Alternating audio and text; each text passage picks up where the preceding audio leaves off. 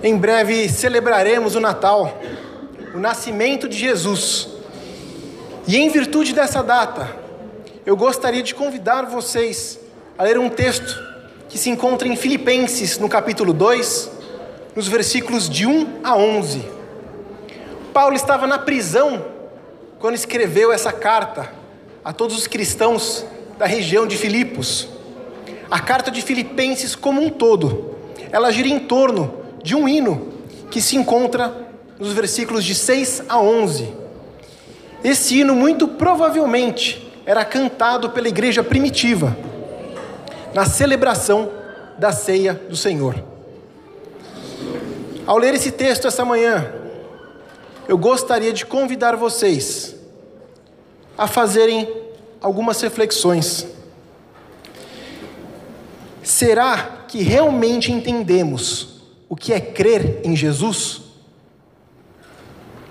Como seu nascimento torna a minha vida diferente?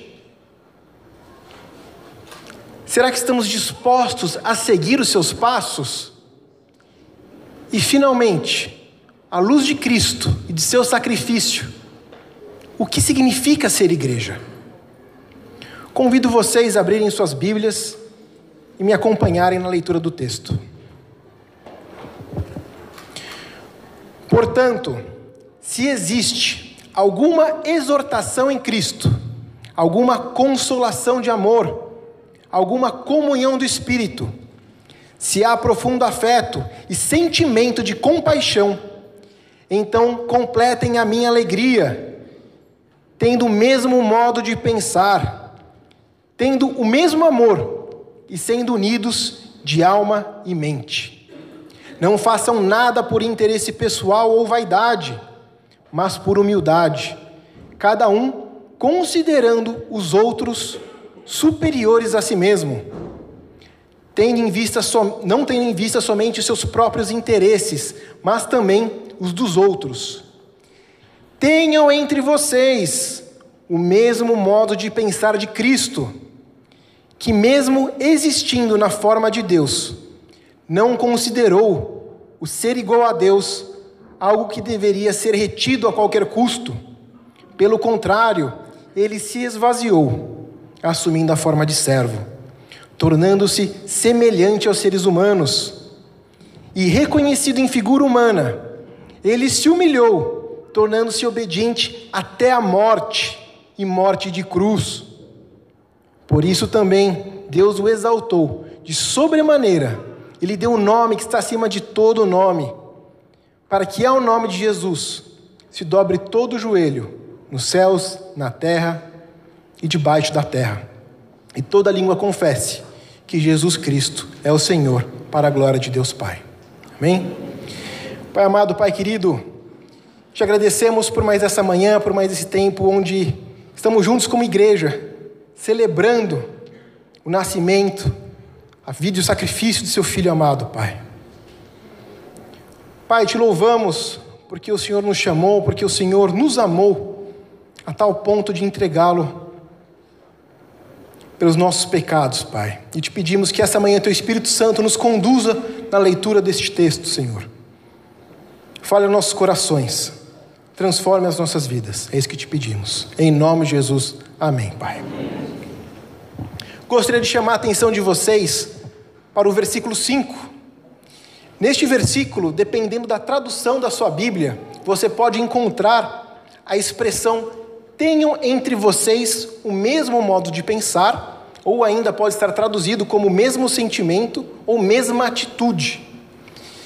A expressão original em grego é frônio, e não existe uma tradução direta para o português dessa palavra. A ideia que melhor traduz esse essa expressão talvez fosse orientação de vida, aquilo que conduz tantos pensamentos como o nosso modo de agir. Em outras palavras, frônio não se refere apenas a uma atividade intelectual e imaginativa, mas se refere também à direção da nossa vida, à orientação ao propósito do nosso coração. Lembrando que o texto bíblico não trata coração como lugar dos sentimentos, mas refere-se ao coração como o alvo das nossas vidas, como nosso objetivo de vida, ainda que esse objetivo não seja consciente. Sendo assim, o que Paulo está dizendo no versículo 5 seria algo como: seja a orientação de vida de vocês, igual a de Cristo Jesus.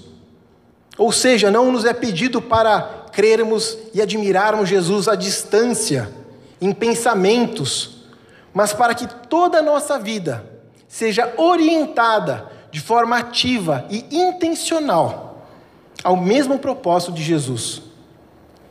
E que propósito seria esse? Nos versículos seguintes, de 6 a 8, nós nos deparamos com este hino da igreja primitiva. E por mais que seja um texto curto, um texto pequeno, ele contém o cerne da nossa fé. Jesus, desde a eternidade, antes mesmo do seu sacrifício, já ocupava a posição de Deus em igualdade ao Deus Pai. Foi por intermédio dele que tudo que existe foi criado. Entretanto, ele mesmo ocupando essa posição, ele não considerou que a posição de Deus deveria ser mantida a qualquer custo, em um movimento que é totalmente contrário à lógica humana. Jesus abre mão de toda a sua majestade, de todo o seu poder, vindo a encarnar como homem, frágil, pequeno.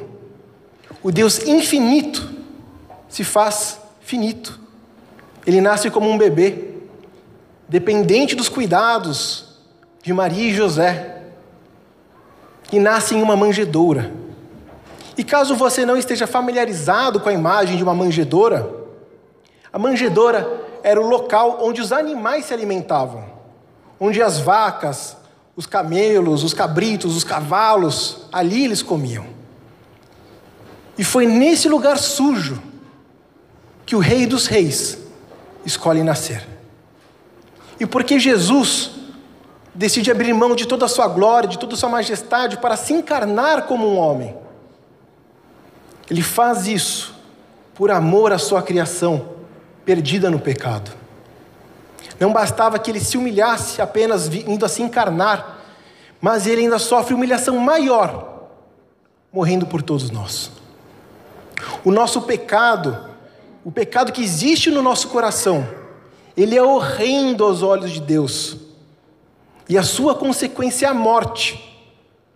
Por isso, Deus, em um ato incompreensível de amor, pune em seu filho todo o nosso pecado, para que nós não tenhamos que experimentar a morte eterna. Na cruz, Jesus que nunca pecou, que viveu a perfeita obediência a Deus, ele experimenta todo o peso do nosso pecado, toda a ira de Deus. Celebramos no Natal o Deus que se encarnou, que se fez escravo, se fez maldito para que pudéssemos desfrutar de uma nova vida em comunhão com o Pai, liberta do pecado. Mas agora eu gostaria de resgatar com vocês novamente aquele versículo 5, aquela fala de Paulo. Ele afirma que devemos ter o mesmo frônio de Cristo, o mesmo modo de viver de Cristo. Ou seja, se cremos em Jesus, se de fato o amamos, a nossa fé deve ser refletida em toda a nossa maneira de viver.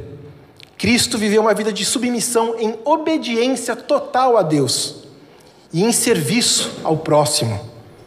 Dessa forma, seguir o seu exemplo significa mais do que simplesmente concordar com uma série de princípios e valores, significa mais do que simplesmente acreditar intensamente que Jesus existiu. Segui-lo implica em deixarmos de guiar as nossas vidas com base nos nossos interesses pessoais. Significa abrirmos mão da nossa vaidade e passarmos a viver de maneira humilde, considerando os outros como superiores a nós mesmos. Diante do exemplo daquele que abriu mão de tudo e se encarnou por amor, é impossível reivindicar qualquer direito ou mérito pessoal. devemos parar de viver de maneira tão preocupada, cuidando somente dos nossos interesses pessoais, pensando somente na minha família, no meu trabalho, nos meus recursos, no meu tempo.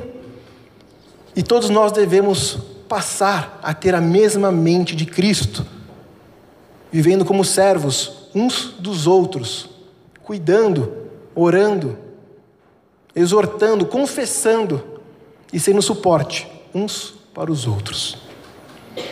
O amor de Jesus nos ensina a ser igreja.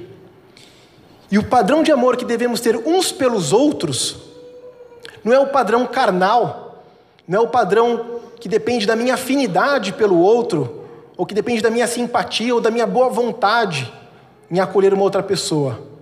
O amor que devemos ter uns pelos outros é o mesmo amor que foi manifestado na cruz. Assim não existe espaço no nosso meio para mentira, para discórdia, para divisões.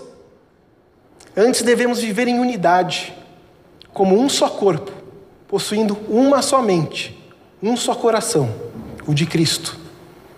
Se chamamos de mestre, aquele que sofreu voluntariamente a maior humilhação, não podemos ter vergonha, medo ou qualquer desculpa para não nos humilharmos e não nos submetermos uns aos outros, da mesma forma, em obediência a Cristo Jesus.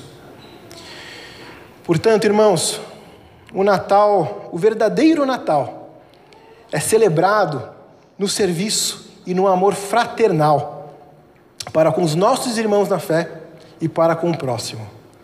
Nós celebramos a nova vida e a esperança que foram dados por meio do amor gracioso do Deus que se encarnou como um menino em uma manjedoura. Amém?